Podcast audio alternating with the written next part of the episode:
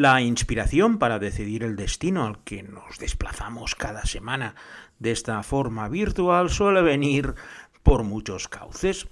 Pero el de esta semana ha sido bastante especial porque al ver el estreno de una serie que se estrenó el pasado lunes en las pantallas españolas, me trajo a la memoria toda una serie de recuerdos cuando estuve alojado precisamente en ese lugar y me pareció una magnífica excusa para comentaros mis aventuras por esa región del norte de América. Para ello, las recomendaciones gastronómicas hoy van a ser potentes porque es un lugar donde hace bastante frío. Y para empezar, comeremos una poutine, que es el plato típico de la zona y que es una cosa hipercalórica que mezcla patatas fritas con queso rallado y una salsa donde ponen todo lo que se les ocurre y más. Está Putin. Para beber no se están de menos. Hay un brebaje que se llama Caribú, que es una mezcla bastante inclasificable de vino, whisky y sirope de arce, que da unas resacas de dulzura que son verdaderamente potentes. Por eso es mejor tomar una cerveza Molson, que también es de la región, porque hoy con Traveling Series con Lorenzo Mejino nos vamos a visitar la ciudad de Quebec City.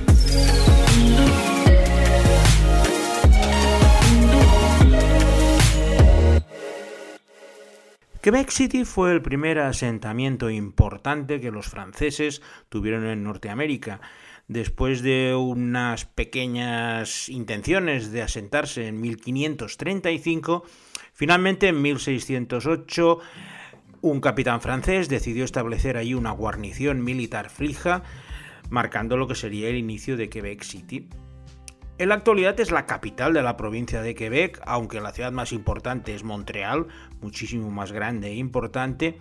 Pero Montreal es el centro económico, pero Quebec es el centro histórico. En Quebec City está el Parlamento, está la Asamblea y es donde el espíritu francófono y redento de esta región canadiense, que como si fuera un Asterix moderno, se resiste a la imparable invasión del inglés de las otras provincias canadienses, así como las de su vecino del sur, los Estados Unidos, y lo convierte en una ciudad bastante especial dentro de lo que sería pues eh, Norteamérica.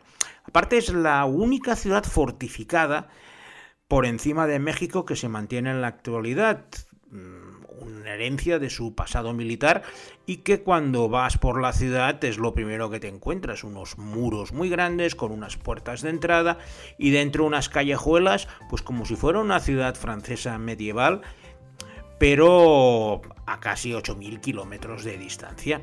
El idioma es otra seña de identidad muy grande del Quebec, hablan francés, pero con un acento muy especial que se llama el quebecois y que podríamos comparar pues, a un acento sudamericano muy fuerte del castellano. Si dominas bastante el francés lo puedes entender con... Eh, con pocos conocimientos la verdad es que cuesta bastante pillarlo. Yo por suerte el francés no tengo ningún problema y con el quebecois pues las puedo ver las series directamente en ese idioma, aunque alguna expresión me cuesta pillarla sobre todo por un acento un poco, yo digo que hablan como patos.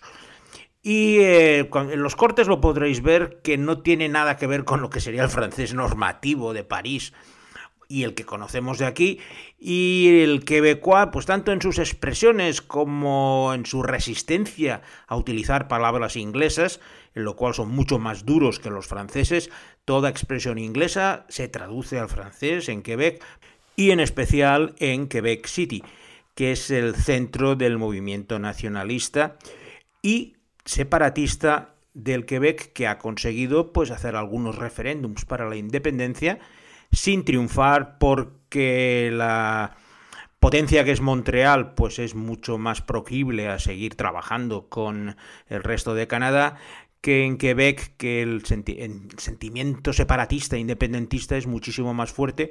Con esta introducción inicial ya podemos empezar a pasear por Quebec City una, una, de las ciudades más bonitas de toda América del Norte, ha sido nombrada Patrimonio Mundial de la UNESCO, porque pasear por sus calles es como hacerlo pues por el Mont Saint-Michel, por poneros un ejemplo, o ciudades de Alsacia como Colmar.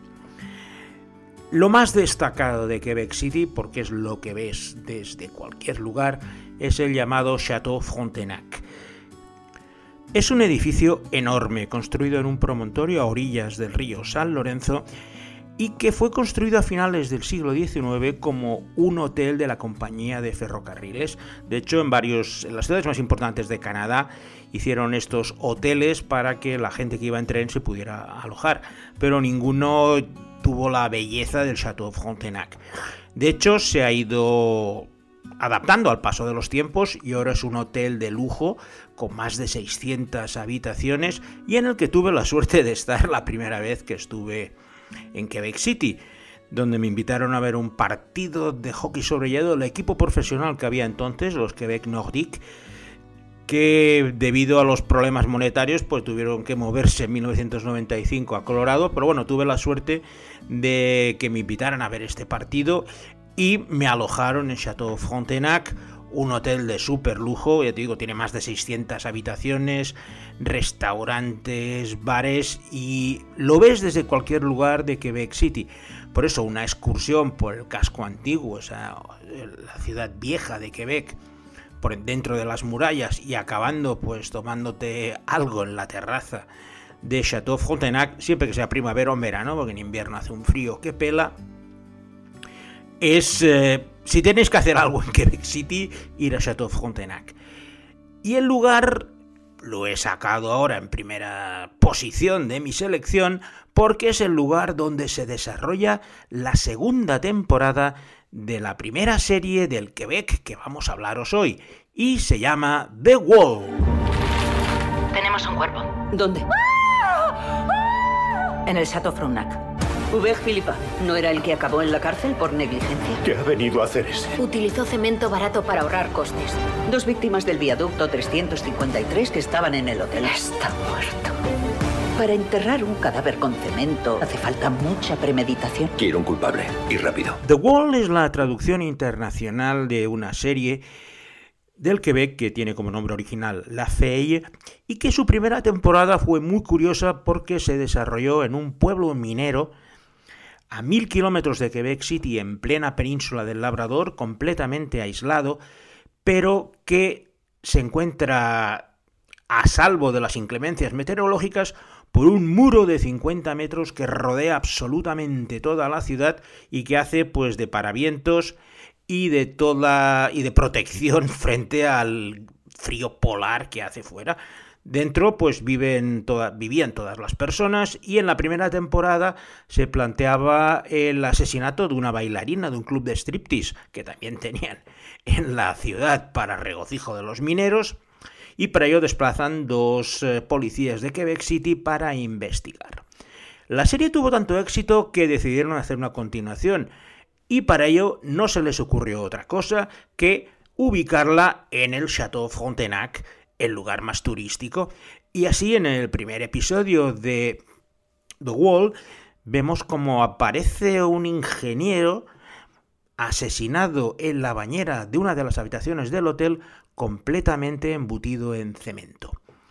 La razón, eh, luego se va descubriendo, es que este ingeniero había sido el responsable de un, del colapso de un viaducto por un mal control de la obra y mató a 13 personas en ese gravísimo accidente. Así pues, si tenemos una serie de ingeniería y lejos, pues ya, ya me ha ganado completamente. Y los policías de la primera temporada, pues ahora se dedican a investigar en todas las pasillos, habitaciones y rincones del Chateau Frontenac las causas del asesinato y sobre todo investigar a los sospechosos que en este caso van a ser las personas que querrían vengarse por la muerte de sus seres queridos por este fallo ingenieril del que es responsable el primer asesinato. La historia se va complicando bastante y se estrenó el pasado lunes en la cadena Cosmo, por lo que podréis disfrutar tanto de la primera temporada como de la segunda, sobre todo si os gustan los misterios polares en lugares glaciales. La pareja protagonista cumple a la perfección y el misterio es bastante complicado Y la verdad, tengo que decir, como soy ingeniero, yo no he visto muchas series protagonizadas así por temas de ingeniería y solo por eso ya me merecía la pena. El nivel de obsesión con el francés llega a límites delirantes y ahora os voy a explicar una anécdota personal que tuve conduciendo pues precisamente por uno de los arrabales de Quebec que se llama Sainte-Foy, del que luego os comentaré una serie y va conduciendo pues por unas calles y me para un coche de la policía y me dice que no he respetado una señal de stop. Y yo le digo, yo no he visto ninguna señal de stop. Y dice, ve esta señal de aquí. Y la señal ponía arrêt, que quiere decir para en francés. Le oiga, yo es que hasta en Francia ponen stop. A mí que me pongan arrêt, sí, no sé. O sea, no tenía nada claro que fue... Entiendo la palabra perfectamente, pero al no ser la señal internacional Total, al final el, guardia me, me, los papeles, vio que era de España y bueno, al final me dejó ir porque entendía, oiga, pero si en Francia ponen stop, aquí me ponen a yo cómo quiere que sepa que esto es lo mismo que un stop en Francia, igual es una señal local. A ver, es una pequeña anécdota personal, pero es muy ilustrativa del nivel de inmersión lingüística francesa que tienen. Os he comentado que esto me pasó en un pequeño suburbio de las afueras de Quebec City que se llama Sainte-Foy y para mi sorpresa hace dos años vi que se estrenó una gran serie del Quebec que ha llegado a España de la mano de Filmin y que tiene como título C'est comme ça que je t'aime y en español Felizmente casados.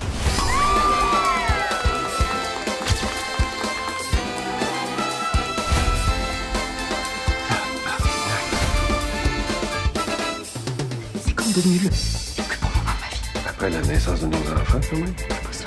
Je t'aime, mon mari. Je t'aime, ma femme. Felizmente casados o C'est comme ça que je t'aime en su versión original es una historia que empieza en el año 74 en Sainte-Foy, un tranquilo suburbio de la ciudad de Quebec, donde dos parejas despiden a sus hijos que parten durante tres semanas a unas colonias estivales. Ambos matrimonios atraviesan una grave crisis personal que se agrava con numerosas tensiones en el viaje de regreso a su hogar. Todo cambia cuando de forma accidental descubren que asesinar personas les une más que nada en el mundo y refuerza la relación de las dos parejas, lo que desencadena una espiral de violencia descontrolada que les convierte en una peligrosa banda de asesinos en serie bajo esa apariencia inofensiva de parejas suburbanas. Felizmente Casados es una comedia muy cafre y muy negra creada por François Letourneau, responsable de una gran joya de la cual os hablaré después, porque también está en la selección, como no podía ser de otra manera, y que nos muestra la descomposición de estas dos parejas y esa terapia asesina tan particular que les hace sentirse vivos más allá de la docenada vida matrimonial que llevaban. Casi toda la actividad del Quebec se concentra en los 250 kilómetros que separan Montreal de Quebec City y cuando nos dirigimos hacia el este empieza a ver la tierra incógnita de los bosques, de la tundra y de la taiga canadiense. Tanto si vamos hacia el norte como si vamos hacia el este, las ciudades son cada vez más pequeñas hasta llegar a ser inexistentes. Acordaros de la que os he hablado antes de Fermont en pleno bosque del Labrador. Pero toda esa región cercana al norte de Quebec City recibe el nombre de Laurentide y está pues tiene estaciones de esquí. No son muy altas pero hay hace tanto frío que con montañas de 1500 metros ya pueden realizar lo que serían todas las disciplinas de half pipe ski cross border cross que los canadienses y los del Quebec pues ganan muchísimas medallas en los Juegos Olímpicos de Invierno y en esta región de las Laurentides es donde se desarrolla la tercera serie de nuestra selección quebequesa de hoy y que lleva como título Après, después.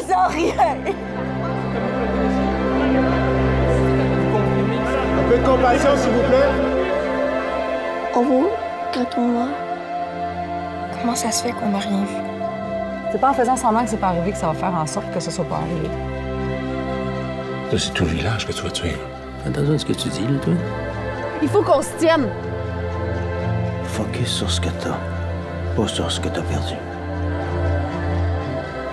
Vous étiez où quand j'avais besoin d'aide? Le courage appelle le courage.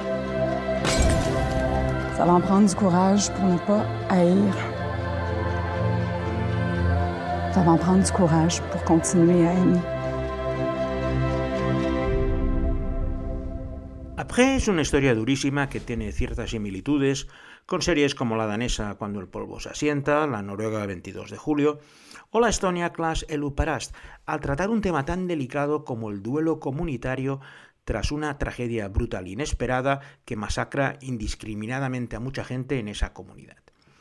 En este caso, la historia sucede en Laxava, un pequeño pueblo de la región de las Laurentides, al norte del Quebec, que sufre una brutal tragedia que afecta salvajemente a toda la comunidad. Un psicólogo experto desplazado al pueblo intentará ayudarles a gestionar el duelo y su vida de después. Après empieza en el mismo instante en que se produce la estremecedora masacre en el supermercado del pueblo de Laxavin, golpeando al espectador de pleno desde la primera escena. La llegada de las fuerzas del orden y de ambulancias, así como el primer balance de víctimas, deja a todo el mundo en un completo estado de shock con una atención especial para los supervivientes y los familiares de las posibles víctimas que se agolpan en las inmediaciones del lugar, desbordando por completo las exiguas fuerzas policiales de la Xara. Après utiliza dos recursos muy hábiles para explicarnos la historia. En primer lugar, con la grabación de un documental casi un año después, donde los testigos van explicando a cámara su recuerdo en esos momentos, así como las consecuencias posteriores a modo de confesiones sobre su papel y su reacción durante la masacre. Y luego la línea principal está la del psicólogo, experto en gestión comunitaria del duelo, que empieza a hablar con todos los afectados para darles las herramientas para superar su pena. Entre todos destaca la gerente del supermercado, interpretado por la gran actriz del Quebec, Karine Vanas, a la que seguramente recordaréis de series como Revenge o Cardinal y que es identificada por el psicólogo como el personaje clave para esa recuperación comunitaria. Après es una serie muy dura, puesto que todo el mundo ha sido tocado de forma directa o indirecta por la tragedia, y además al estar rodada en pleno invierno con paisajes helados, es de estas que tienes que ver con manta y una caja de Kleenex al lado. En mis recorridos por esta zona del norte del Quebec, mi lugar preferido, he estado tres veces en Quebec, siempre que he ido a Montreal, pues he intentado escaparme hacia el norte para, para, ver naturaleza, que es lo que me gusta. Y mi lugar preferido es un lago que es bastante turístico para la gente de la zona y que en verano se llena bastante. Es el lago de Saguenay. Una extensión de agua bastante grande, completamente helada en invierno, donde la gente pues patina, pesca haciendo esos agujeros que veis en el hielo, o incluso pues se desliza con motos de nieve por la superficie helada del lago. Mientras que en verano es un lugar para hacer todo tipo de deportes náuticos, lleno de muchas cabañas a los alrededores, donde las escapa la gente de Montreal o de Quebec a pasar sus vacaciones veraniegas. Y en esta zona de Saguenay-sur-le-Lac es donde se desarrolla la última serie de nuestra selección quebequesa de hoy y que tiene como nombre Série Noire. C'est rien comparé à ce qui est en train de se passer. La saison 2 de Série Noire. Bon, on peut juste exiger un minimum de vraisemblance, s'il vous plaît? Série Noire es la historia de Patrick y Denise, dos guionistas principales de una serie criminal llamada La Ley de la Justicia, vituperada tanto por la crítica como por todos los estamentos legales por su falta total de verosimilitud y realismo y de la que ellos mismos están avergonzados, por lo que están a punto de ser cancelados al final de su primera temporada. Desesperados y a punto de verse en la cola del paro, los dos guionistas reciben la inesperada noticia de que su serie ha sido renovada por una segunda temporada, por lo que deciden cambiar el enfoque de la misma buscando una mayor calidad y veracidad de las tramas e historias. A la pareja no se les ocurre otra cosa que experimentar en sus propias carnes pequeñas experiencias delictivas para conocer desde dentro el funcionamiento de la justicia y poder trasladarla a sus guiones. Lo que empieza siendo un juego de experimentación, incluso provocando su detención para ver cómo les tratan en las comisarías, se les va completamente de las manos al verse inmersos en los tejemanejes de una organización criminal que domina los bajos fondos del Quebec con gran riesgo para sus vidas y la de sus seres queridos, pero siempre desde una perspectiva de un humor negro y muy macabro. Série Noire es la segunda creación de nuestra lista de François Letourneau y que además cuenta con una banda sonora del fabuloso compositor chileno quebecois Cristóbal Tapia de Vera, al que seguramente conoceréis por Utopía y otras grandes bandas sonoras. No deja de ser una lástima que la serie nunca se haya estrenado en España, tiene dos temporadas, pero espero que bueno, que ahora que están llegando series del Quebec, como algunas de las que os he comentado hoy, la, alguien se decida a traerla porque realmente es excelente y plantea una situación bastante kafkiana de una forma muy divertida. Y con esto vamos a dar por finalizada nuestra emisión de hoy, dando las gracias a Alberto Laya, que habrá podido perfeccionar su acento quebecois y poder diferenciarlo del francés, algo de lo que siempre me estará agradecido, así como Marce Rudo, que desde las redes sociales espero que haga un buen uso del quebecois para anunciar el podcast. Y sin nada más, me despido de vosotros. Hasta la próxima semana, donde tendremos una nueva edición de Traveling Series con Lorenzo Mejía.